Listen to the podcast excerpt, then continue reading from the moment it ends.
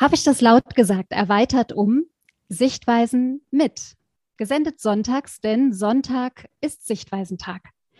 Timo Stockhorst und ich, Nicola Speer, möchten einige der von uns besprochenen Themen vertiefen, besser verstehen und das, indem wir uns jeweils eine Expertin, einen Experten mit Wissen, neuen oder anderen Sichtweisen und Standpunkten einladen zum Gespräch.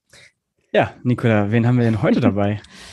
ja, heute ist eine Premiere. Wir hatten bisher immer einen Gast, einen Gesprächspartner und heute sitzen wir hier zu viert ähm, vor den Bildschirmen äh, haben also zwei Gäste und äh, diese beiden Gäste sind ähm, beide 18 Jahre alt. Mhm. Wie einer äh, geschrieben hat, der Atem nämlich ähm, seit kurzem offiziell Erwachsener. Darüber freue ich mich sehr. Wir sitzen also hier in einer Erwachsenenrunde und äh, beide sind, sowohl Shahed wie auch Atem, Stipendiaten der bundesweiten Startstiftung. Das ist ein dreijähriges Stipendiumprogramm für Schüler und Schülerinnen. Und ähm, ja vor allem Schüler mit Migrationserfahrung.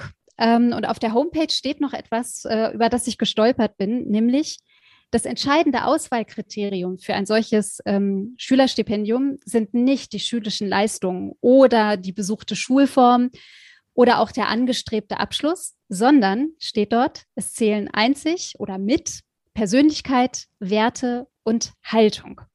Und insofern ähm, ja, freue ich mich total auf die beiden. Vielleicht noch kurz, ähm, wie gesagt, beide offiziell erwachsen. Ähm, und äh, bei der Startstiftung äh, ist Shahed seit 2020 und Atem schon äh, ein Jahr vorher im Programm. Und beide sind engagiert. Das ist auch so ein Merkmal von ähm, StartstipendiatInnen, was ich bisher immer in Begegnungen auch ähm, einfach mitbekommen habe und ganz toll finde sind beide engagiert innerhalb der Startstiftung, äh, so als RegioSprecherInnen, als Bindeglieder, aber dann auch zum Beispiel Atem in der Schülervertretung ähm, und Shahed noch äh, in der Diakonie zum Beispiel als ein Ort für Engagement. Dort arbeitet sie mit Menschen mit Behinderungen oder gibt Nachhilfe oder auch Unterstützung und Hilfe für Geflüchtete. Mhm. Ja, das cool. zu den beiden. Klingt gut, oder? Ist aufregend, ja. Klingt ist gut. aufregend und ja, ich freue mich total auf äh, dieses gemeinsame Gespräch. Ich mich auch. Dann würde ich sagen, dann rufen wir sie einfach mal an, oder? Wir rufen sie an. Okay. Mache ich.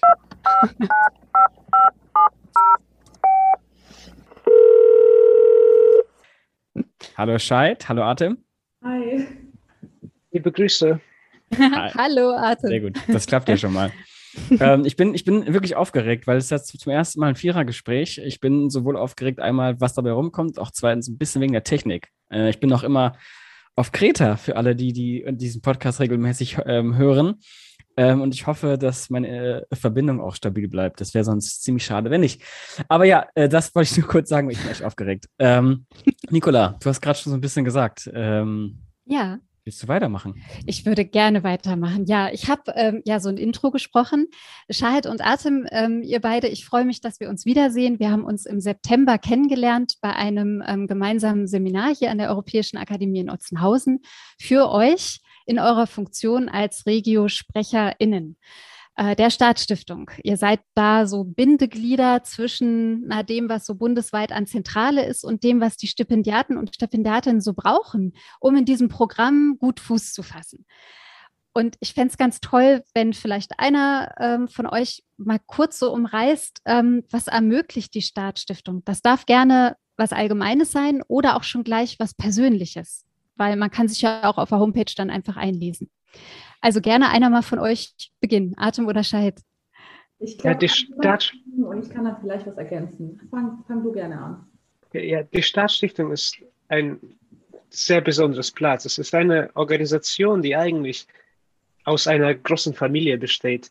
Denn ja, es ist genannt eine Heimat für junges Engagement. Und auch wenn wir alle nicht aus Deutschland kommen, ist Staat in Deutschland unsere wirklich zweite Heimat. Es ermöglicht uns unfassbare Dinge. Das entwickelt uns von unseren Fähigkeiten auf unfassbaren Level, den wir ohne der Stiftung nie erreicht hätten. Es zeigt uns den Weg, wohin wir unsere Kenntnisse einsetzen können, um irgendwann ein neues Ich zu erschaffen. Und das ist das, was Stadt mit uns macht. das klingt sehr gut. Gefällt mir. Ja, vielleicht noch als Ergänzung, dass halt Start, also mir persönlich ganz viele Türen eröffnet hat. Sowohl seit jetzt halt ähm, in Bezug auf Bildung oder auch natürlich ganz viele neue Kontakte. Also ich persönlich habe halt ganz viele neue Kontakte knüpfen können. Ich habe tolle Menschen kennengelernt und habe halt auch von deren Erfahrungen und Wissen noch profitieren können. Also es geht wirklich ganz allgemein ähm, darum, dass man halt sich austauscht und dann halt so viele Erfahrungen sammeln kann wie möglich. Mhm. Das heißt, ähm, was ich vorgelesen habe, dass nicht die, die schulische Leistung, also die Eins oder die Zwei im Zeugnis, dass das Entscheidende ist, sondern dass es um Persönlichkeit geht, um Werte und Entwicklung von oder überhaupt auch das, das Vorhandensein einer Haltung. Ähm, würdet ihr dem zustimmen? Findet ihr euch da auch wieder oder findet ihr euch da auch gesehen, indem ihr so auch ausgewählt worden seid? Also ich persönlich bestimmt, weil ähm, ich finde es auch sehr gut, dass halt bei Start es gar nicht um die schulische Leistung geht, sondern wirklich auf die Persönlichkeit und auf die Identität eines Menschen, dass es halt darum geht.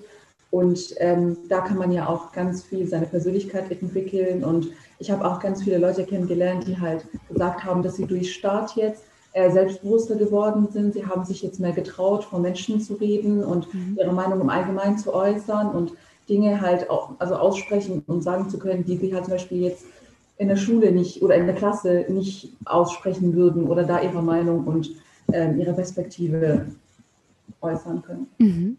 Genau, also ich finde mich da mit Sicherheit viele. Mhm. Atem nickt schon. Meinerseits kann ich dem mhm. total zustimmen, denn die Stipendiaten, die ich in meinem Umfeld habe und deutschlandweit kenne, sind meiner Meinung nach wirklich einige der vielfältigsten Menschen der Gesellschaft. Mhm.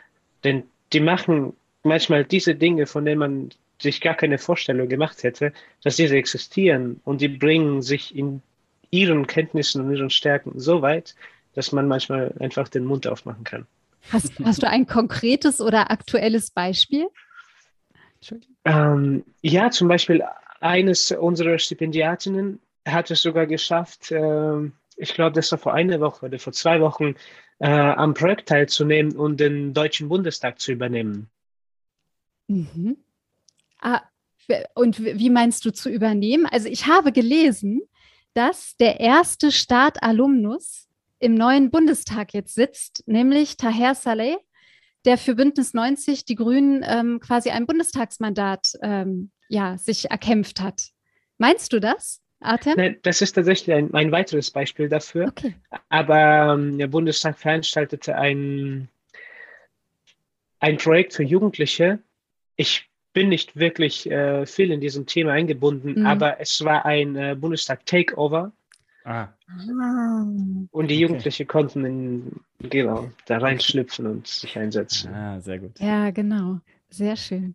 Jetzt habe ich, Timo, dir habe ich vorhin die Frage weggeklaut. Genau, das, aber Hast ich habe natürlich, ja, ich habe gleich noch eine andere. und zwar äh, eine Verständnisfrage ist das. Also, ihr seid jetzt quasi ein Jahr äh, auseinander, aber das ist ja ein Riesennetzwerk. Das heißt, ihr kanntet euch auch schon vorher oder nicht? Oder hättet ihr euch theoretisch kennen können? Oder wie ist das bei euch ähm, beiden? Also nee, tatsächlich nicht. Ich habe Artem erst durch diesen äh, Regio-Treffen, äh, also Regio-Sprechern-Treffen kennengelernt, mhm. weil, äh, also wie gesagt, ich wurde halt im Jahre 2020 aufgenommen und da hatten wir, das war halt natürlich, wo Corona seinen Lauf eingenommen hat und äh, da haben wir halt sowieso keine Veranstaltungen in Präsenz gehabt ähm, und deswegen, also wir haben ja wirklich nur Online-Sachen gemacht, aber es kann ja sein, dass sich vielleicht Artem in einem Online-Seminar oder einem anderen getroffen habe. Das kann sein, aber persönlich habe ich ihn erst wirklich äh, dann kennengelernt am Tag ähm, der Regelbesprechung. Mhm.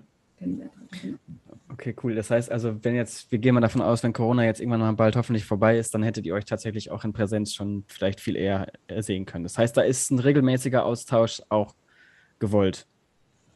Oder? Genau, also bestimmt hätten wir eine Veranstaltung gehabt, wo wir halt äh, zusammengekommen sind. Genau, ja. Mhm. Aber ging leider nicht. Ja, deswegen jetzt oder halt auch schon vorher.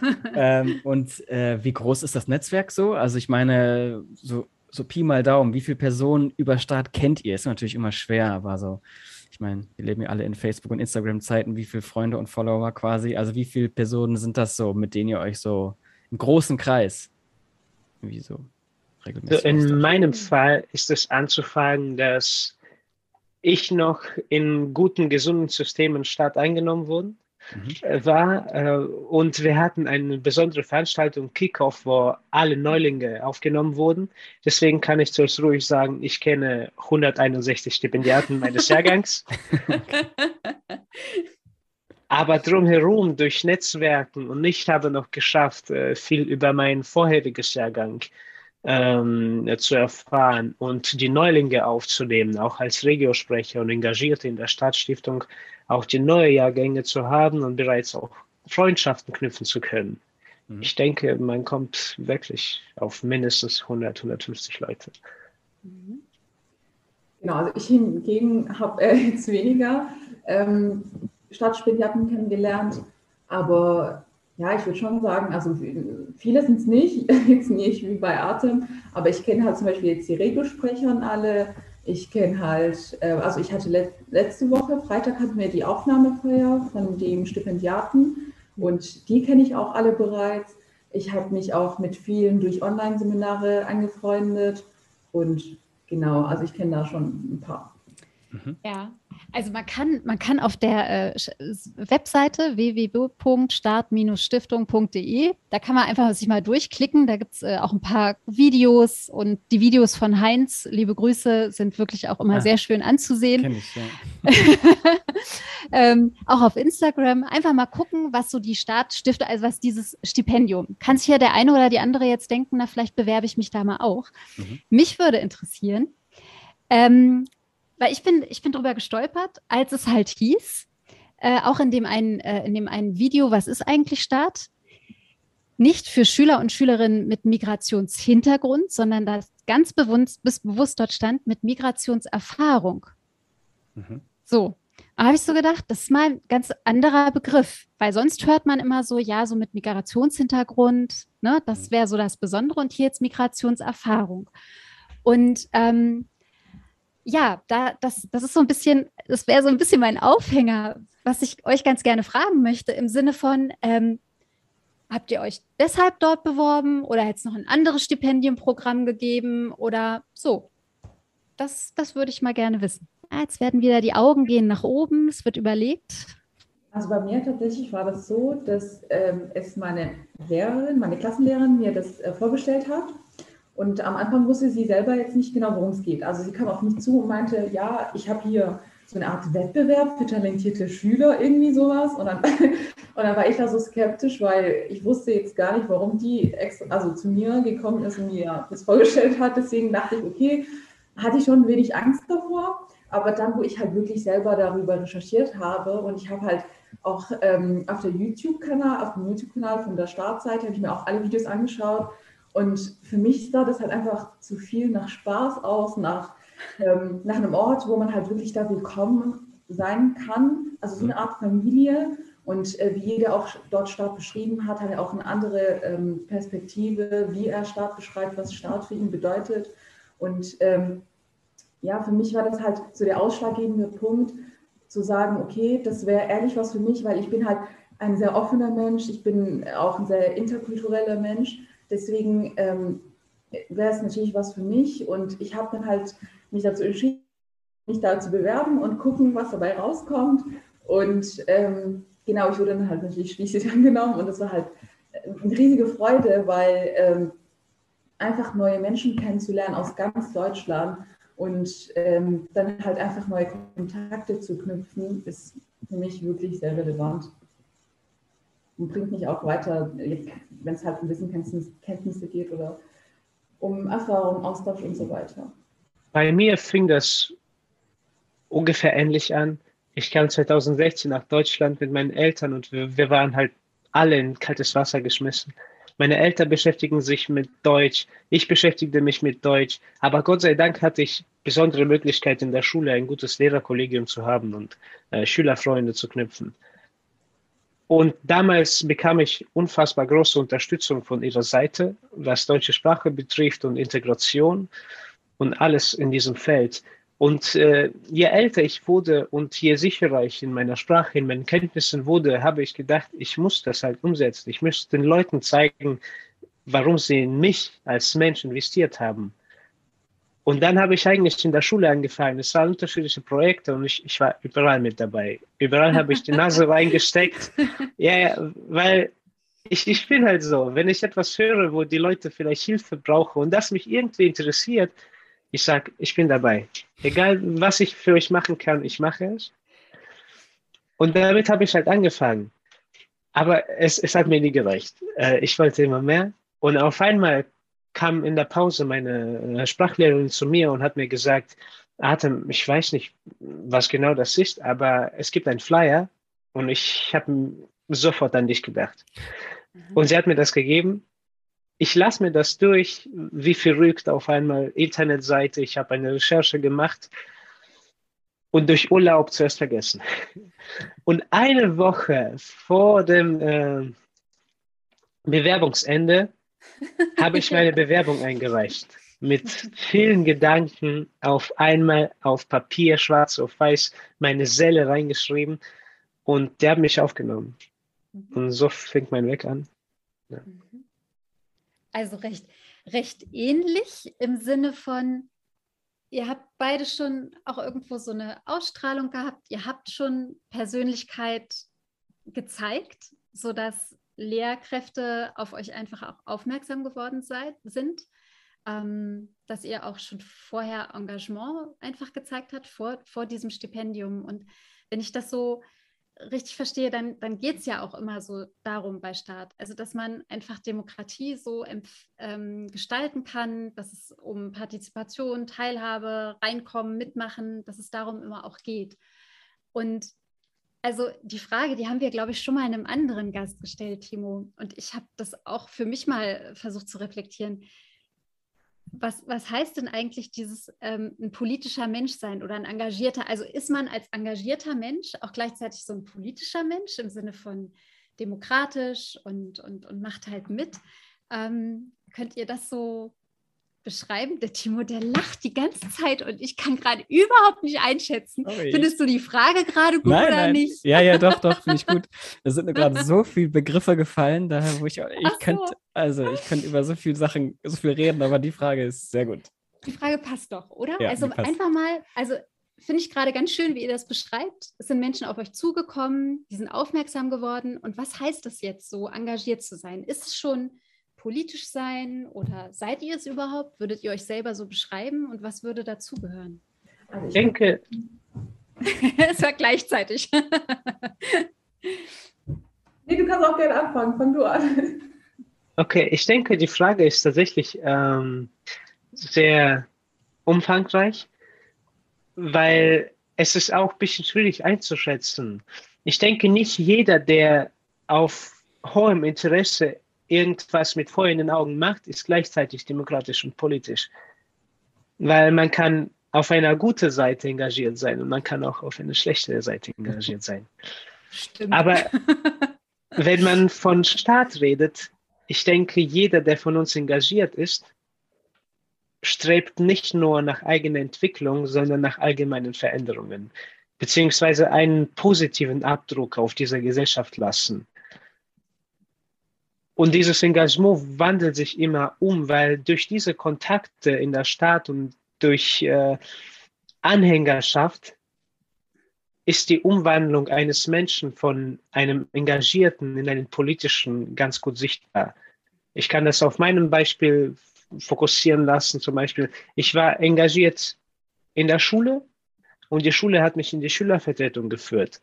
Und die Schülervertretung verbunden mit Staat hat mir einen neuen Wegweiser gegeben und so wurde ich dann politisch aktiv zu einem ehrenamtlichen Schülervertreter in, der, in, in meinem Staat. Und auf einmal hat es sich mich so mitgenommen, dass ich diese Punkte der Veränderungen ganz klar und deutlich gemerkt habe, dass ich eine starke Stimme auf einmal erlangen konnte und dass die Schüler etwas zu sagen hatten und ich konnte das absorbieren und auf höhere Ebene rausbringen. Und da war der Wendepunkt meines Engagements zur Demokratie und Politik. Mhm. Genau, also da stimme ich auch Atem zu bei seinen Punkten, die er gerade aufgezählt hat. Und ähm, ich finde halt auch, dass leider viel zu viele Menschen beziehungsweise behaupten, dass jetzt halt Politik einfach nur im Bundestag herrscht, sonst nirgends. Und, aber ich finde halt schon, dass Politik uns wirklich jeden, also im Alltagsleben fast jeden Tag betrifft. Also wenn es jetzt halt zum Beispiel darum geht, in der Schule eine Abstimmung zu machen, ist ja auch so eine Art Politik. Ähm, und ich finde, also Engagement hängt ja halt ähm, mit Politik zusammen. Also es geht halt so wirklich ein Übereinander. Und ähm, also ich lebe jetzt halt ungefähr seit vier Jahren in Deutschland und wo ich dann halt hergekommen bin, war das halt so eine, ich wollte mich halt schon immer politisch engagieren, konnte ich aber leider in meiner Heimat nicht. Und für, also hier in Deutschland bestand, also bestand quasi die Chance für mich, das zu machen, beziehungsweise die Möglichkeit. Und ähm, genau, ich habe dann halt wirklich angefangen, mich in die Gesellschaft einzubringen und habe dann halt geguckt, okay, wo sind meine Interessen, äh, wo kann ich weiterhelfen. Und aufgrund meiner Sprachkenntnisse habe ich dann halt klein angefangen. Ich habe halt, ich bin in meiner Familie quasi immer mit meiner Mutter, Geschwistern zum Arzt gegangen, um zu übersetzen. Ähm, also so eine Rolle habe ich dann halt gespielt, so ein Dolmetscher. Und dann hat sich das halt weiter ausgebreitet, ähm, zum Beispiel bei meinen Nachbarn, Freunden und so weiter. Und irgendwann habe ich dann halt ein Praktikum in der Diakonie gemacht und das hat mir dann halt so gut gefallen. Und dass sie mir halt sogar auch angeboten haben, jetzt einmal wöchentlich dahin zu gehen und beziehungsweise mit ähm, Menschen zu arbeiten, also einmal die Woche halt, mit ihnen aufzugehen, irgendwas zu machen, Eis essen zu gehen, ähm, also so eine Aktivität zu machen. Und ähm, ich finde halt schon, dass Engagement beziehungsweise wichtig ist, weil es halt auch etwas der, mit der Gesellschaft ausmacht. Und wie Artem das schon erwähnt hat, es gibt halt positiver Engagement und auch negativ. Deswegen, also lieber positiv engagieren. genau. Ja. Gut, dass du das nochmal aufgegriffen hast. Das, das wollte ich nämlich auch nochmal nachfragen. Äh, das finde ich interessant. Was ist denn zum Beispiel ein äh, positives und was ist ein negatives Engagement? Also, ja. Okay. Gewalt ist aber auch eine gemeine das ist, Frage. Das ist, äh, aber es, ja, sie ist, sie ist gar nicht so unwichtig, sie zu definieren, ne? Mhm. Mhm. Also ich finde, man kann sie jetzt halt natürlich vielfältig definieren, aber ich würde jetzt halt mal sagen, dass, äh, also was ich jetzt unter positives Engagement verstehe, ist halt einfach ähm, für eine Veränderung beizutragen oder äh, eine Teilhabe an eine positive Veränderung der mhm. Gesellschaft. Und negatives Engagement ist halt eher, was jetzt zu, eher zu einer negative Veränderung dazu beiträgt. Also ich kann es jetzt sehr schlecht beschreiben. Vielleicht hat der Atem da eine andere Perspektive, was das vielleicht besser definieren könnte. Ähm, aber ich überlege mir da noch ein Beispiel. Also in meinen Gedanken herrscht gerade ein Widerspruch. Mhm. Denn wenn man auch von diesen guten und schlechten Engagement-Seite redet, kann man bei Gutem sehr vieles finden, wo man denkt, das gehört eigentlich nicht zur Politik. Aber schlechtes Engagement, alles, was ich gerade im Kopf habe, ist nur politisch. Mhm. Mach mal Beispiele. Jetzt bin ich genau. neugierig. Genau. Du kannst dir alles sagen, was du willst. Ähm, habe ich das laut gesagt? Oh mein gesagt? Gott, also. habe ich das laut gesagt? Ähm, zum Beispiel ähm, ein unschöner äh, Moment, den ich vor kurzem erlebt habe, war auf einer nicht direkt Stadtveranstaltung, aber die Stadt, äh, Teil der Stipendiaten in Sachsen, hat mit einem Theaterpädagogen gearbeitet und wir haben zu interkulturellen Tagen Dresden ein Theaterstück vorbereitet. Und es handelte sich äh, um Stereotype und es war eine allgemeine Veranstaltung und dabei war ein Professor, der über Stereotype redete und gleichzeitig ein Journalist. Und äh, journalistische Perspektive hatte immer einen Haken. Es muss Menschen berühren in irgendwelcher Weise, ob gut oder schlecht. Und äh, an manchen Stellen hat er meiner Meinung nach wirklich übertrieben und auf die Schwachstellen der sächsischen Stereotypen, Rechtspolitik, mhm. äh, sehr aus einer unangenehmen Perspektive gedrückt, was an der Publikum merkbar wurde. Mhm.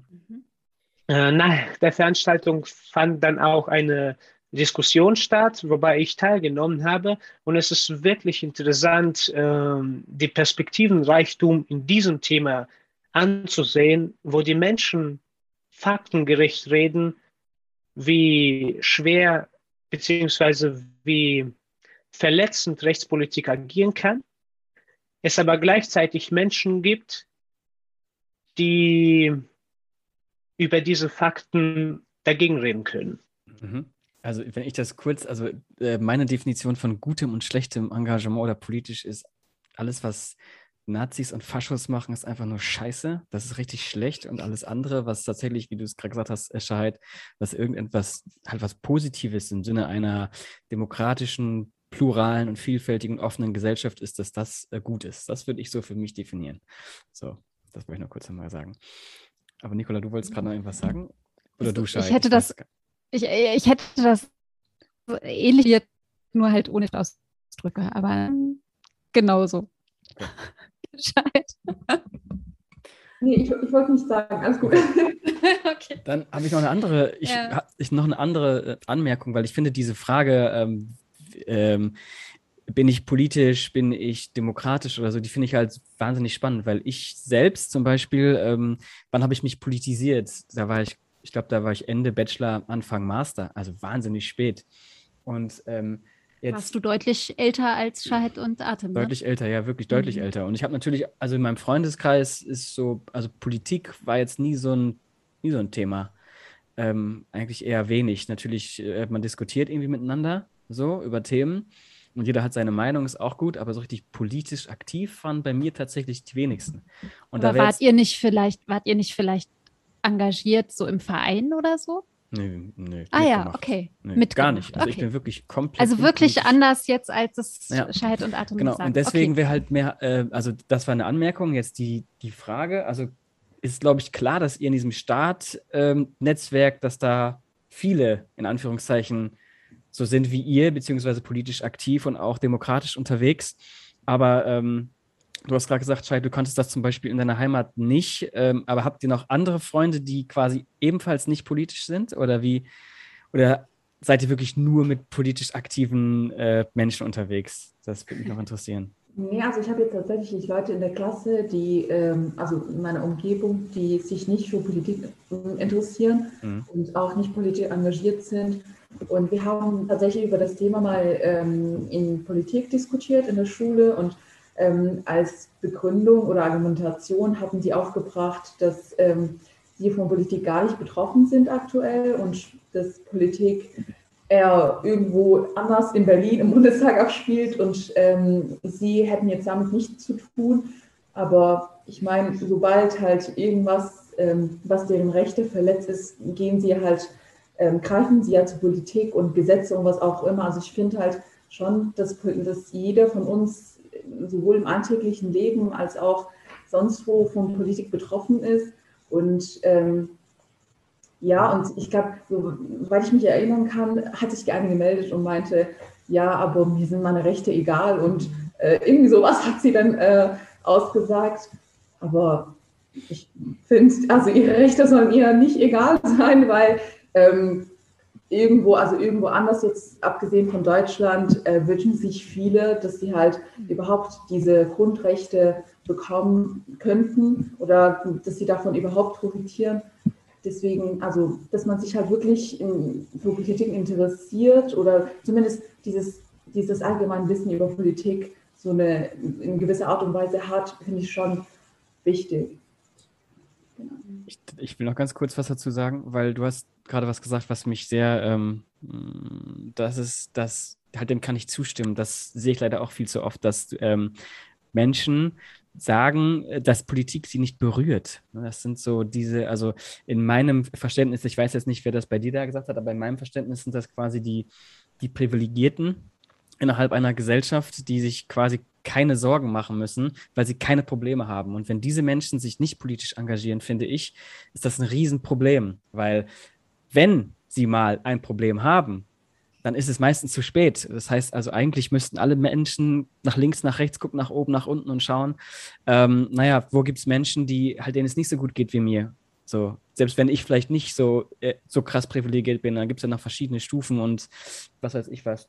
Und ich finde, das ist ähm, super wichtig, ähm, das, das immer mitzudenken. Also, das finde ich einer der größten Fehler, den man quasi als Gesellschaft oder als Individuum machen kann. Leider. Auch ich habe es zu spät gemerkt, aber lieber spät als nie. Lieber spät als nie. Mhm. Total, ja. Mhm. Ja. Und du, ja. Und du, Atem, wolltest du noch was sagen?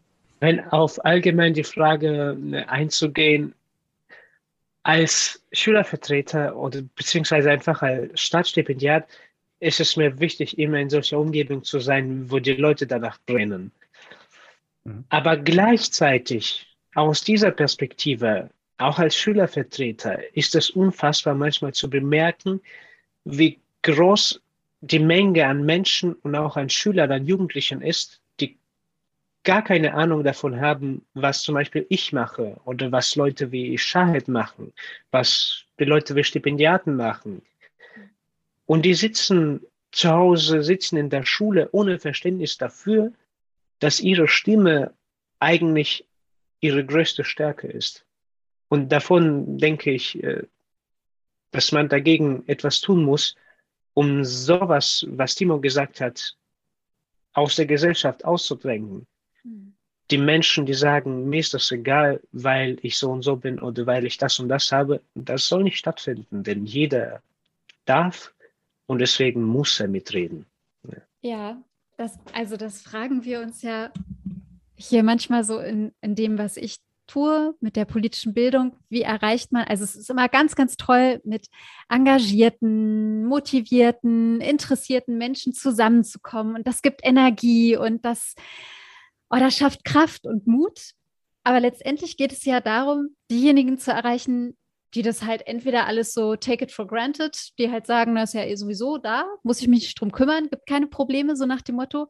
Oder für diejenigen, da passiert eh nichts. Das machen die da oben, da habe ich gar keinen Einfluss drauf. Also diese zwei Extreme gibt es dann ja auch. Und ich frage mich immer, wie erreicht man die? Und das ist doch eigentlich dann auch, wenn ich jetzt euch als VertreterInnen einer, einer Generation ansprechen würde, dann heißt es ja auch immer, ja, die Jugend, so, die muss sich entweder mal einbringen oder, naja, aber nicht mit Streiks und dazu darfst du was sagen, aber da wieder nicht. Ähm, weiß nicht, habt ihr dazu irgendwie Gedanken oder wie geht es euch damit manchmal? Weil ihr explizit ja sagt, ihr wollt euch engagieren und macht es auch, aber wie wird euch da begegnet? Weil, ja, und wie, wie holt ihr andere mit ins Boot? Ich, ich weiß, ich stelle immer die ausuferndsten Fragen. Sucht euch was aus. Das ist eigentlich meine Aufgabe. Stimmt, heute haben wir mal ein bisschen gewechselt. also, waren zwei Fragen drin. Sucht euch was aus. Also ich finde, es gibt natürlich ähm, die eine Seite von den Jugendlichen, die sich halt überhaupt nicht dafür ähm, interessieren und der Meinung sind, dass es dann halt egal ist, ich bin nicht davon betroffen, aber ich finde, man soll halt auch die andere Seite nicht vergessen. Also die muss dann halt auch betrachtet werden von Jugendlichen, die sich wirklich krass Mühe geben, um ähm, etwas zu erreichen, um etwas zu verändern, wenn man sich jetzt halt äh, zum Beispiel die Fridays for Future Demos ähm, als Beispiel nimmt, da haben sich wirklich ganz viele Schüler dafür eingesetzt, ähm, um etwas zu verändern. Es gibt halt auch Leute, die sich äh, durch soziale Medien ähm, da engagieren und ähm, ganz viele Petitionen, Umfragen, was auch immer gestalten und das halt an den anderen weiterverteilen. und das finde ich halt auch wirklich ein, ein wichtiger Job, den sie da machen. Also zum Beispiel sowohl jetzt halt auf soziale Medien als auch auf der Straße zu gehen, ähm, auch auf das Thema aufmerksam zu machen, auf diese Problematik. Und jetzt habe ich die andere Frage vergessen. Wie man, ja, wie man die erreicht, die halt nichts machen wollen, aus welchen Gründen auch immer.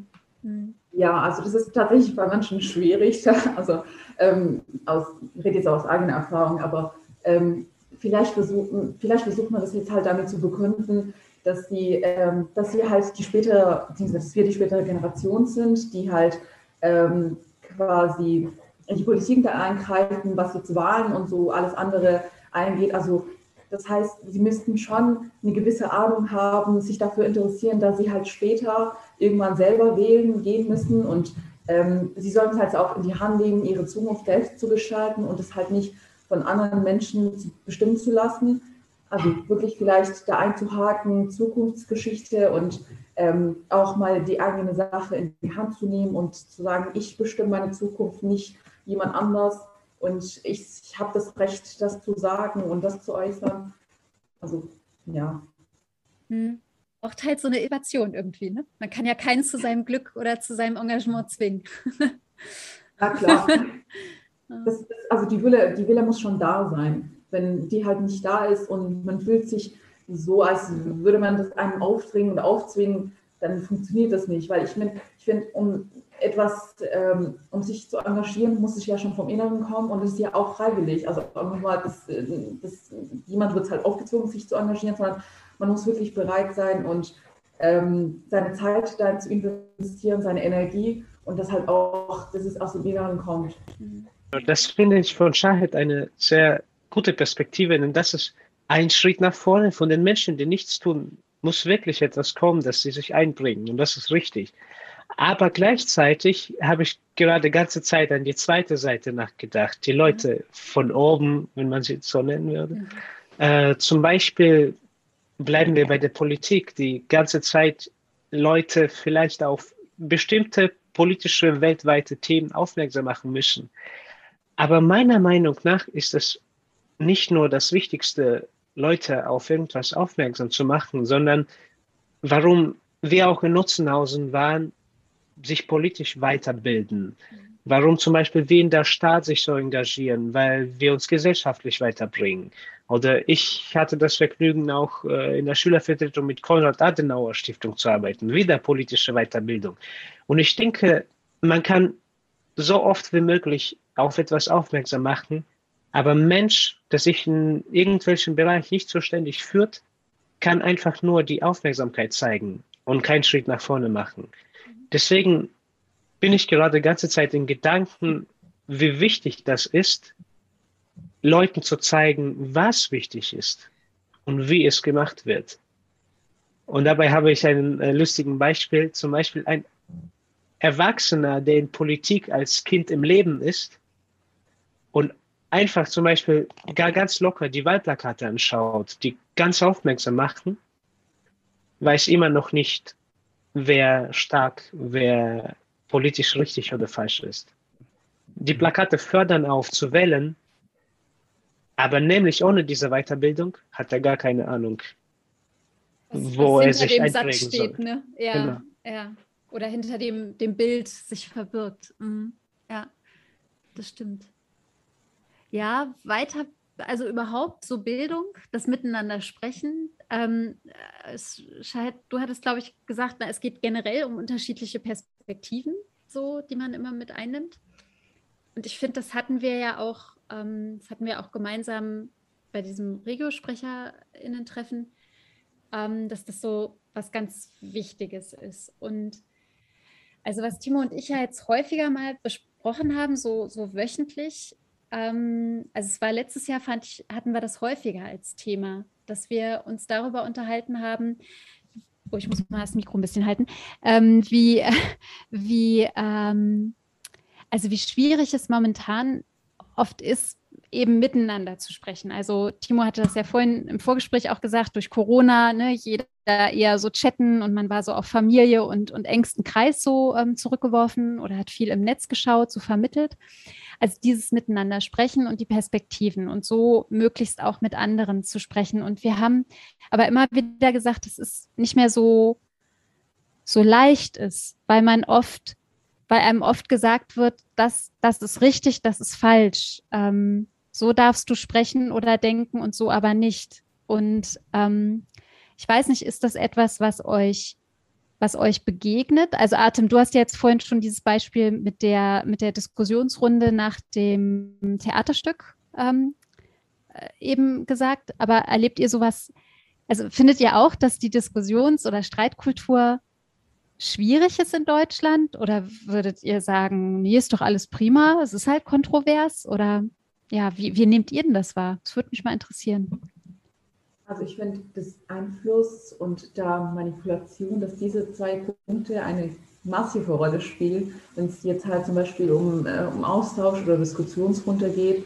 Ähm, ich erlebe es auch ganz oft in der Schule. Das ist halt so, wenn wir über ein ähm, Problem oder Thematik diskutieren, dass halt, ähm, dass zum Beispiel ganz viele, für die, ähm, also die eine Meinung vertreten und halt nur zwei, drei Leute die andere. Und diese fühlen sich dann halt sofort ähm, quasi beeinflusst von den anderen oder sagen, okay, ich traue mich jetzt doch nicht meine Meinung zu äußern, da die anderen für die, äh, also für diese, für die Meinung, ähm, diese Meinung vertreten quasi, dann bin ich vielleicht falsch oder vertrete ich vielleicht die falsche Seite? Also die lassen sich da wirklich sehr schnell beeinflussen oder trauen sich auch nicht als Einzige oder Einzige aufzustehen und sagen, okay, ähm, das ist schön und gut, dass ihr alle dieser Meinung vertretet, aber ich bin jedoch der Meinung dies und das. Also, ähm, und das ist halt auch unter Jugendlichen sehr, sehr häufig der Fall, dass sie halt ähm, wirklich sich nicht trauen zu sagen, okay, ähm, ich stehe dafür, dass ich halt diese Seite vertrete und ähm, ja, und ich äußere das auch, weil ähm, auch wenn es halt um Abstimmungen geht, die ganz viele melden sich für die eine Sache und die andere sagen, okay, die, die anderen sind doch dafür, vielleicht sollte ich mich die anschließen, sonst falle ich auf. Und, aber darum geht es ja, dass man auffällt, darum geht es ja. Also, dass man halt wirklich ähm, die Besonderheiten aufzeigt und dann als ähm, besonderer Mensch auffällt. Deswegen, ja, so viel zum, zum Thema Einfluss und dann spielt halt natürlich Manipulation noch eine Rolle. Und da finde ich es halt wirklich wichtig zu hinterfragen, warum, warum vertreten die diese Meinung, warum bin ich dafür, warum also wirklich diese W-Fragen zu stellen und das auch zu, zu hinterfragen. Also ich finde wirklich, die Sache zu hinterfragen ist ein ganz wichtiger Aspekt. Und nicht mhm. einfach zu sagen, okay, ähm, das ist so, weil Sie das behaupten, mhm. dann stimmt es. Aber mhm. darum geht es nicht, darum geht es leider nicht. Also letztendlich auch am Wahlplakat erstmal die W-Fragen checken. Ne? Ja, darüber, habe ich auch gedacht. Also wenn es um Wahlen und Politik geht, ja. also fragen, warum, was macht die Partei, warum soll ich die wählen, was sind da die Vor- und Nachteile? Ja. Genau. Also ich habe, der, der, Timo und ich, wir haben letzte Woche haben wir äh, mal länger miteinander äh, irgendwie gesprochen. Da, Timo hat gerade das Buch gelesen. Kennt ihr das? Kybra Gümüşay, Sprache und Sein. Das ist äh, eine Autorin, ähm, die, ja, die mag ich ganz gerne. Und dieses Buch hat Timo jetzt im Urlaub gelesen. Völlig geflasht. Und die hat ein, ein Zitat, ich habe das, ja, ich habe es hier liegen, weil, und das passt gerade so gut. Also, weil die sagt zum Beispiel auch zu diesen schwierigen Diskussionsräumen oder halt, na, dass man eine Offenheit braucht, aber auch ein kritisches Nachfragen, wie auch immer. Da hat sie geschrieben, äh, wir brauchen eine Art des Nachdenkens, für eine andere Art des Nachdenkens brauchen wir andere Räume. Wo sind die Orte, an denen wir öffentlich laut denken dürf, dürfen und auch mal Optionen haben und einen Raum für Zweifel, Zögern und Nachdenklichkeit? Also, weil wir können ja nicht immer alle Fragen und Lösungen so parat haben, auch ihr nicht als junge Generation. So nach dem Motto Fridays for Future präsentiert euch halt unsere, präsentiert uns eure, unsere Lösung, äh, nee, die Lösung oder ihr jetzt mit Migrationserfahrung, äh, na dann sagt uns mal, wie Integration geht. Das müsst ihr doch wissen, so nach dem Motto. Sondern wo sind diese Räume zum, naja, halt reden und so. Und ich glaube, bei Start habt ihr sie gefunden, diese, diese Räume, oder? Oh ja. Da, Aber da. wo sind sie noch? Atem, ich wollte dich nicht unterbrechen. Also ja, das war eine klare Zustimmung von dir. Auf jeden Fall, das ist genau der Platz für die direkte Konfrontation in allen möglichen Themen. Ja. Also da ist kontrovers genug. Da hat, da hat die Meinung hat Platz oder unterschiedliche Meinungen hat Platz und kann ausgesprochen werden. Auf jeden Fall. Mhm. Wir, wir, bilden unsere Gespräche auf kontinuierlichen äh, Diskussionen.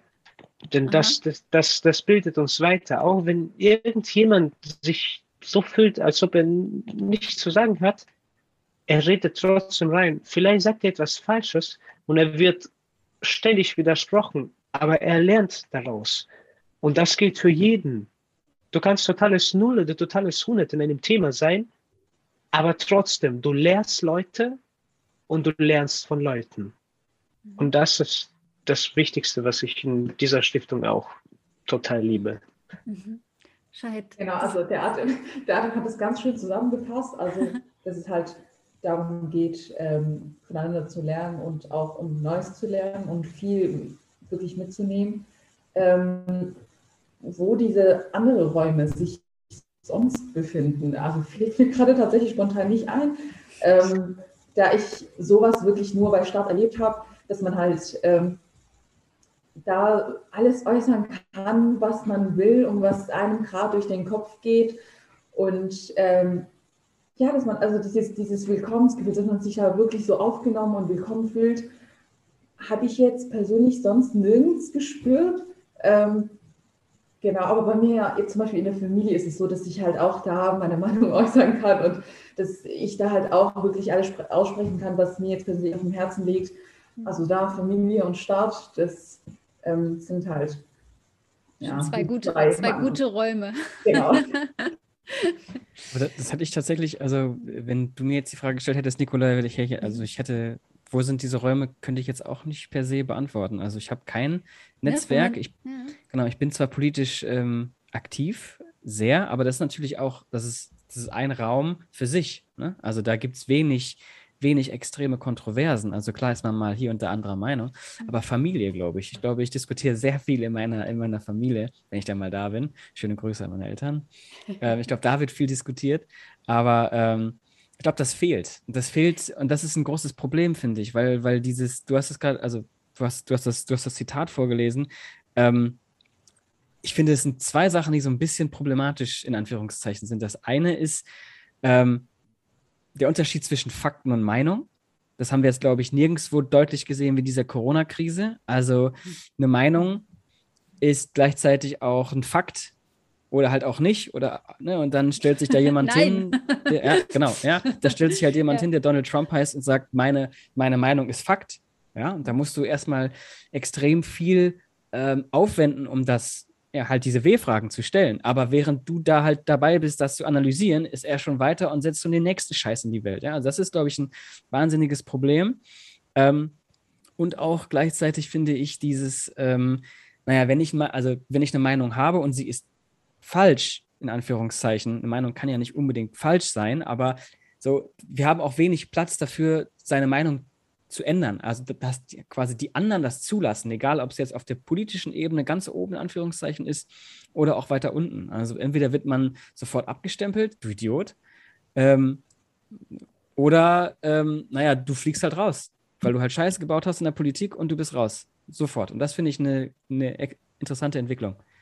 Das stimmt, aber wisst ihr was? Ich habe vor zwei Tagen habe ich eine Dokumentation gesehen durch Zufall, weil wir letzte Woche über Legalisierung von Cannabis ja oder nein gesprochen haben ah, in unserem Podcast. Okay. Und da gab es eine Dokumentation, eine Schweizer Dokumentation, und da wurde ein Abgeordneter gezeigt, der, die haben sich zehn Jahre lang gestritten. Ich glaube, in Norwegen oder Schweden war es. Und der eine Abgeordnete hat gesagt, ich lag falsch. Danke für zehn Jahre lang immer wieder diskutieren, nicht locker lassen. Jetzt bin ich, also ich habe jetzt einfach meinen Weg gefunden und lassen Sie uns äh, Entkriminalisierung mit den und den, ähm, mit den und den äh, Gesetzen und sowas durchbringen. Das war das, und die haben geklatscht in diesem, in diesem äh, Parlament dann da. Ich habe gedacht, echt? So geht das? Also, weil das so selten ist, glaube ich, dass mhm. wirklich jemand öffentlich das so sagt und dafür dann aber A, wurde ihm gedankt und B waren die beiden lächelnd und alle Fraktionen haben sich gegenseitig geklatscht. Und das ist, das finde ich total klasse. Ja, aber es ist so selten, ne? Ja. Ähm, ja, ich wollte das jetzt nicht so, ja, das ist so, das ist wirklich selten. Wir sind jetzt so ein bisschen weggekommen, also von euch vielleicht vom Stipendium, aber wir haben jetzt noch so, so grobe 10, 15 Minuten haben wir, haben wir noch so. Und also wenn das für euch okay wäre, würde ich ganz gerne so wissen, also wir haben ja so eingangs gesagt, ähm, also das ist zum Beispiel, ähm, Artem, du hattest die, das Takeover beim, beim Bundestag oder Bundespräsidialamt oder so. Ich hatte gesagt, Mensch, es gibt den ersten Bundestagsabgeordneten jetzt, der Startstipendiat äh, auch war. Wenn ihr jetzt so guckt, so auf das, so Zeitreise so ein bisschen, noch ist ja Start das Stipendium, dann kommt irgendwie ein Schulabschluss oder so. Was sind denn so eure eure Projektideen, eure Vorstellungen, eure Wünsche, vielleicht auch irgendwas Utopisches. Also gibt es da irgendwas, was zum Angesprochenen gehört, was wir hatten oder vielleicht was ganz, einen ganz anderen Aspekt oder was Neues noch hat? Also mir fällt gerade spontan auf, dass ich tatsächlich mit ähm, einer meiner Mitstipendiaten ähm, an einem Projekt gerade arbeiten. Also sie hat das Projekt tatsächlich alleine entwickelt ähm, aber das dann halt umzusetzen, sie hat halt weitere Stipendiaten gefragt und wir haben so eine Gruppe ge ähm, gebildet und arbeiten gerade ähm, dran. Also es geht um ähm, sexualisierte Gewalt an Schulen. Und ähm, wir versuchen quasi so ein Schutzkonzept ähm, quasi aufzustellen und das dann halt an Schulen vorzustellen und etwas wirklich dagegen einzusetzen und zu unternehmen. Sind aber gerade noch in der Bearbeitungsphase. Ähm, aber ich, das ist halt zum Beispiel auch noch ein klassisches Beispiel, was ich halt auch an ähm, Startseite bewundere. Also, dass sie sich wirklich für das Thema eingesetzt hat. Sie hat auch das, äh, diese Projektidee gehabt, sie hat das Projekt entwickelt, ähm, auch ganz viel an Theorie gemacht, ganz viel aufgeschrieben, vorbereitet. Ähm, also das, ich war wirklich sehr inspiriert, dass ich halt gesagt habe, ich mache da auf jeden Fall mit. Und ähm, ja, also wir sind noch gerade in, also in Bearbeitung und ähm, sobald es halt fertig bearbeitet wird, wollen wir das halt in Schulen vorstellen und ähm, versuchen sie davon zu überzeugen, da auf jeden Fall mitzumachen, ähm, da diese Thematik auf jeden Fall sehr wichtig ist. Ja, toll. Alles Gute dafür. Also schöne Grüße auch an die Freundin. Ja, in meinem Stipendiatenumfeld äh, arbeiten wir ebenfalls an einem Projekt, beziehungsweise befinden wir uns in der Planungsphase und es gibt äh, zwei beziehungsweise drei starke Projektthemen, die gerade gegeneinander kämpfen. Äh, und eines davon äh, äh, gehört äh, meinem Kopf. Ich habe sehr ähm, die Corona-Zeit in der Stiftung bewundert. Denn die Stiftung hat sich in diesem Momentum in ganz positive Richtung entfaltet und hat verstanden, wie die junge Stipendiaten ticken und wie viel, wahnsinnig viel Zeit sie in Medien verbringen und haben darauf angeknüpft. Zum Beispiel der Start Instagram hat sich unfassbar vergrößert, von Livestreams bis zu Live-Veranstaltungen, äh, solchen Gesprächen wie wir, aber auch auf den Instagram-Plattformen, sodass die Stipendiaten einfach in ihrer Freizeit zuschalten konnten, um sich weiterzubilden einfach in der freien Zeit, wo die zum Beispiel Fernseher geschaut hatten, haben sie auf einmal die Gespräche angeschaut und äh, die Zoom-Veranstaltungen. Und dann habe ich mir gedacht, das ist aber schön, so sehen wir die Entwicklung nach Fortbildung, nach Fortschritt. Aber ich stehe immer dafür zu verstehen, wo wirklich diese Kleinigkeiten bei den Stipendiaten liegen. Genau so wie wir heute angefangen haben, erstmal zu beschreiben, was mache ich eigentlich, was machst du eigentlich, wo sind wir. Und dann dachte ich explizit an weitere mediale Entwicklung, was im 2021 im Hintergrund ist, aber vor ein paar Jahren sehr deutlich zu sehen war, das ist Blogging.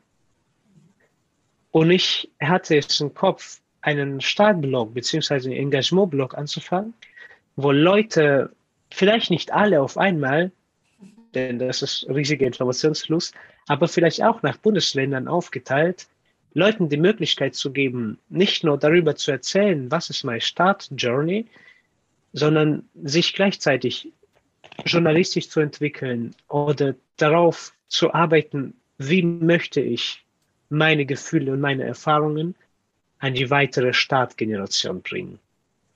Und das die. Ja, schön. Es zeigt vor allem, also jetzt es sind nur zwei Beispiele von euch, aber es zeigt so diese Bandbreite von Engagement oder Ideenmöglichkeiten, die man so entwickeln kann, ne? wo, wo es so für einen selber irgendwie das Wichtige dann auch zeigt. Ja, ja cool. Nicola, nimmst mal eben dein Mikrofon in die Hand, das wäre besser. Äh, ja, ja, wir haben dich aber trotzdem verstanden. Das äh, freut mich. ich vergesse das immer, ich so viel mit den Händen rede. Ja. Genau.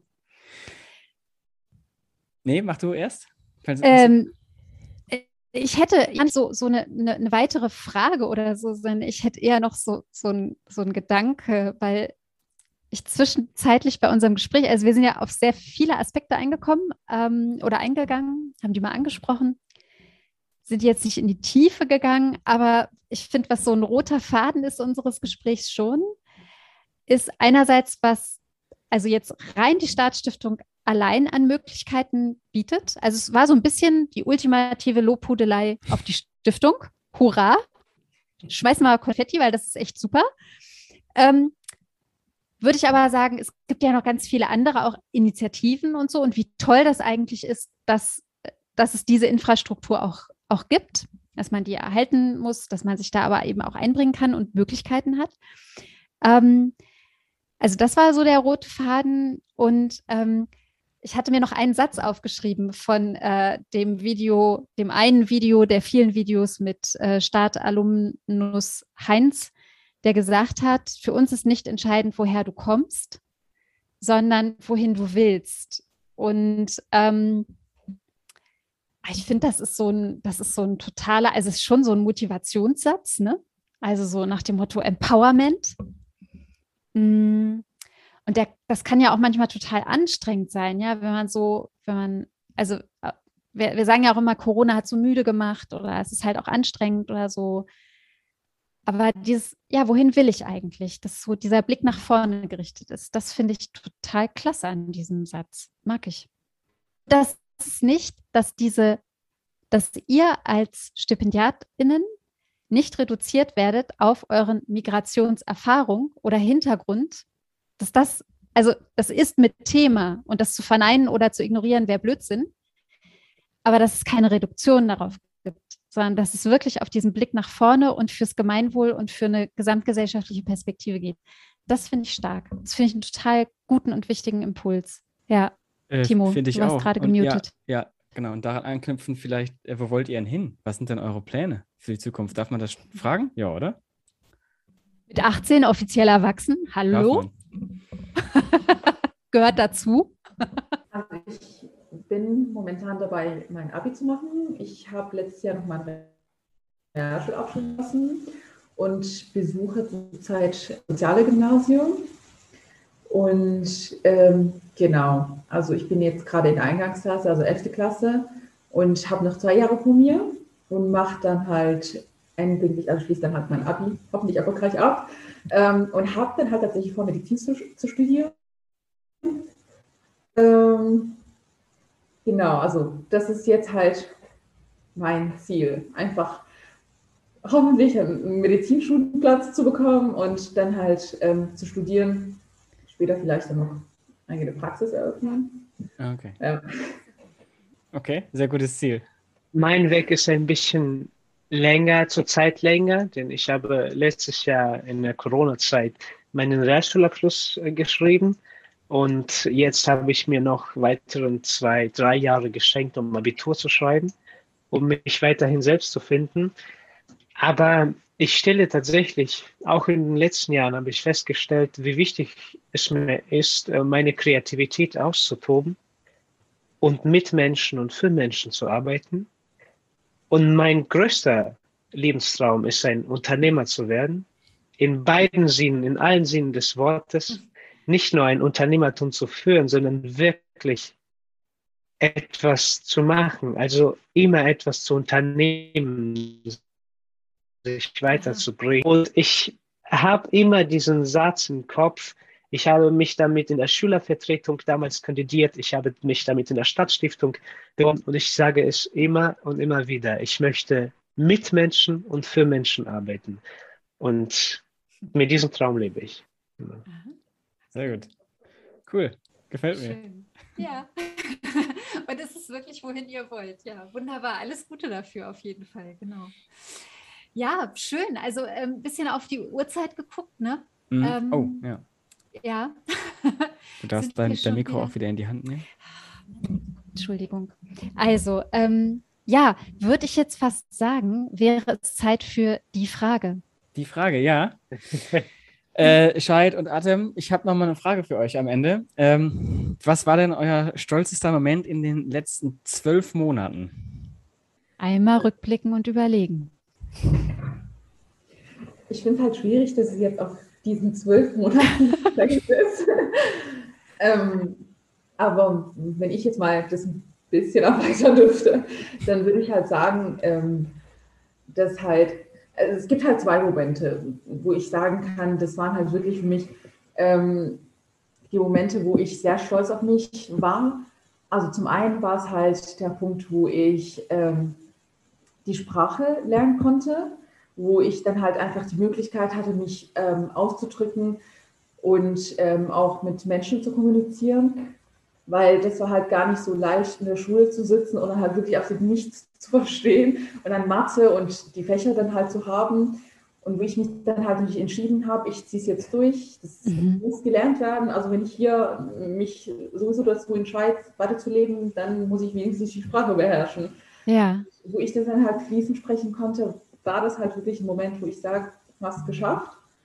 Mhm. Und ähm, wo ich dann natürlich meinen Realschulabschluss geschrieben habe und dann mhm. halt ähm, ja, mit dem Durchschnitt zufrieden war. Das war halt dann auch ein Moment, wo ich sagte, okay, ähm, hast du dann auch geschafft, weil ähm, wo ich neu nach Deutschland gekommen bin, bin ich halt auf eine Hauptschule gegangen und äh, habe dann halt gekämpft, um ein bisschen aufzusteigen, weil für mich war das halt so, ich wurde zwar jagdversetzt wegen der Sprachkenntnisse und hatte da halt so ein bisschen Zeit und dieser Druck wegen der Zeit und mhm. ähm, deswegen wollte ich halt wirklich vorwärts gehen und habe es dann halt geschafft, auf die Realschule zu wechseln und wollte dann halt da einen sehr guten Abschluss ähm, schreiben und habe es dann halt endgültig, dann, also im Endeffekt Gott sei Dank geschafft. Das war halt dann auch ein Moment, wo ich ähm, sehr stolz auf mich war und ich sagen kann, okay, jetzt kannst du weiter deinen Weg ähm, führen aufs Gymnasium und dann da dein Abi schreiben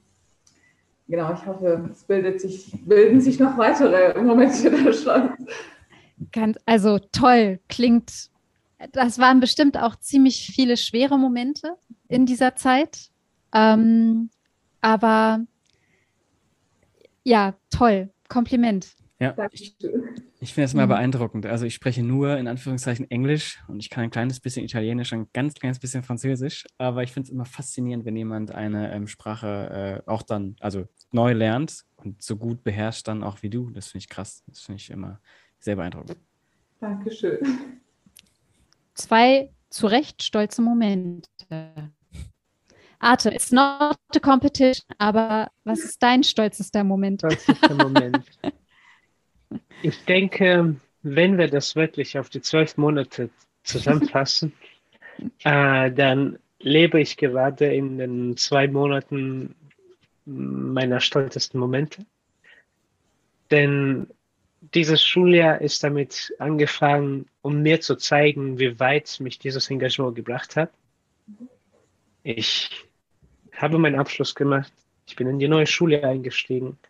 Ich bin wieder in einer besonderen neuen Umgebung. Ich habe mich von der Schülervertretung mit meinen Kenntnissen in die Stipendiatenvertretung ähm, umgestiegen. Ich mhm. habe euch kennengelernt. Und das hat mir gezeigt, dass ich in meinem Umfeld noch stärker wurde. Heute sind wir bei diesem Podcast zum Beispiel. Und drei Wochen davor hatte ich die Möglichkeit, die Aufnahmefeier des neuen Startjahrgangs zu moderieren. Mhm. Und dabei konnte ich mich einsetzen, denn es war mir wirklich wichtig, dieser Moment zu haben, nicht nur vor Stipendiaten zu reden, sondern vor größeren erwachsenen Stipendiatenvertreter, Geschäftsführer von der Stiftung, Landeskoordinatoren, sogar der sächsische Kultusminister hat äh, mhm. uns äh, mit seinem Dasein verehrt. Mhm. Und all das zeigt mir immer und immer wieder, wie weit ich es geschafft habe und wie weit ich es noch schaffen kann. Genau. Mhm. Nice. Das war Auch das toll. Schönste. Ja. Auch cool. ein großes Kompliment. Ja. Sehr geil. Cool. Ähm, vielen, vielen, vielen Dank für euch, äh, für das Gespräch auf jeden Fall. Ich fand es äh, wahnsinnig spannend. Ich finde, also ich hätte, ich habe am Anfang schon gesagt, ich habe noch tausend Sachen im Kopf, über die wir hätten sprechen können, aber vielleicht an einer anderen Stelle einfach mal. Mhm. Äh, deswegen würde ich einfach von meiner Seite, wie gesagt, äh, vielen Dank fürs Gespräch, Nicola. Ja, äh, vielen Dank an, an euch drei fürs gemeinsame hier sein, sich die Zeit nehmen ähm, und so die Gedanken etwas äh, schweifen zu lassen. Mir geht es ähnlich. Ich hätte jetzt quasi, wo wir uns ein bisschen näher kennengelernt haben, so geht es mir gerade, jetzt, jetzt würde ich, würden wir jetzt am Küchentisch sitzen, ja, und uns eine, eine weiß ich nicht, ein paar Nudel kochen, Spaghetti und dann, dann, jetzt würde ich euch noch so, so, ja, persönlichere Fragen sicherlich stellen. Ähm, das war aber ein total schöner Auftakt jetzt gerade, der, glaube ich, für so einen Rahmen eines Podcasts, der ja doch auch einer anderen Öffentlichkeit ähm, äh, zukommt, waren da interessante Aspekte drin. Ja, also danke und ich hoffe, wir, wir sehen oder sprechen uns irgendwann mal wieder. ja. Genau. vielen Dank für die Möglichkeit überhaupt, das, ähm, darüber zu sprechen und ähm, überhaupt diesen Austausch zu ermöglichen. Genau, und auch für die ganzen Orgasachen und dass sie es auch geschafft haben, jetzt da zu sein. Deswegen. Auch, genau. auch von mir riesiges Dankeschön. Ich war sehr gespannt und es hat mir Freude bereitet, diese Möglichkeit auszunutzen und mit euch hier zu sitzen. Und ich bin von vielen warmen, positiven Gefühlen erfüllt. Danke euch. Sehr schön. Dann würde ich sagen, in diesem Sinne auch an alle, die zugehört haben, auf jeden Fall ähm, vielen Dank fürs Zuhören und äh, beim nächsten Mal auf jeden Fall einschalten. Ich sage ciao. Auf bald. Tschüss. So, Nicola. Was sagst du? ähm, ja, ich bin gerade so ein bisschen geflasht, weil es so, so viel war. Also es waren, wir waren jetzt auch zu viert. Es verändert ja. doch was. Also so die Konzentration aufeinander ist auch am Bildschirm dann nochmal anders. Zwei, also ja, tolle junge Leute, einfach auch mit, ja, die haben, die haben Perspektiven, die haben Ideen, die haben Vorstellungen für sich und ihr Leben, aber eben nicht nur für sich, sondern mhm, ja. gehen da mit so viel, ähm, mit so viel offenem Blick äh, durch, die, durch die Welt, durch ihre Umgebung und bringen sich ein. Und es hat mich total beeindruckt. Und also ich habe gerade gemerkt, dass ich ja wirklich gerne weiterreden würde. Und wir können ja vielleicht auch kurz verraten, wir haben eben auch noch ja. äh, eine Viertelstunde gesessen, gemeinsam hier und ähm, sind da nochmal auf andere Aspekte gekommen. Ähm, zum Beispiel, warum wir bestimmte Fragen nicht gestellt haben. Mhm. Ähm, oder warum wir uns auf die Themen fokussiert haben im Gespräch, die wir gemacht haben. Und mhm. Ähm, das fand ich jetzt eben nochmal total wichtig und spannend, auch da im, im Gespräch zu sein. Ja. Ja, ich merke gerade, ich bin ganz schön, boah, war eben, war viel. Mhm. Ja, war viel, aber ich fand es auch, also ich fand es ich fand's gut, ich habe es ja auch gerade schon gesagt ähm, mhm. und ich kann mich eigentlich dem nur anschließen, was du gesagt hast. Also ich finde ähm, auch quasi, also ich persönlich, weil ich bin ja auch derjenige, der spricht oder halt, ne, oder auch mitspricht, finde ich halt mhm. dieses Podcast-Format eigentlich schön, um sowas zu machen. Ähm, und auch gerade eben diese ähm, Möglichkeit der Überbrückung von Entfernungen, die wir auch jetzt gerade wieder haben, ähm, finde ich wahnsinnig schön. Aber, und dann so ein kleines Aber ist halt, hätten wir zusammengesessen in einem mhm. Raum, wäre es, mhm. glaube ich, noch dynamischer gewesen. Das ja. hätte ich, glaube ich, noch, noch besser gefunden. Ja. Weil mhm. zu viert halt, wie gesagt, da kommen noch mehr Infos. Äh, man hätte mhm. noch kurz reinhaken, ja. über ein Thema sprechen, was ja. natürlich auch immer die Gefahr ist, dass es dann so ausartet, ne? wenn man sich ein, ein, mhm. ein Teil rauspickt. So, so Zoom, Zoom, entschleunigt oder so eine Plattform ja. online entschleunigt, aber auf der anderen Seite diszipliniert sie vielleicht auch. Also genau. entschleunigt im Sinne von, es ist vielleicht ein bisschen weniger genau. dynamisch, genau. aber genau. gleichzeitig diszipliniert ist. So, ne, dass man Sprecherwechsel hat, man grätscht nicht so rein. Ähm, mhm. Ja, da ist, da ist auch was drin. Mhm, drin, ja. drin dran. So. Drin dran. Aber ich fand es wahnsinnig spannend. So. Genau. Da haben wir jetzt ein interessantes Gespräch geführt und ich würde sagen, jetzt ist Feierabend, oder? Jetzt ist Feierabend, ja. Ich sag's nochmal, äh, Nicola, vielen Dank fürs Gespräch und noch jetzt am Ende und alle, die noch so lange dran geblieben sind, vielen Dank fürs Zuhören. Sonntag ist Sichtweisentag ähm, und natürlich nicht vergessen, jeden Freitag habe ich das laut gesagt. Ähm, ja, schönes Wochenende, mach's gut. Ich sag ciao. Tschüss.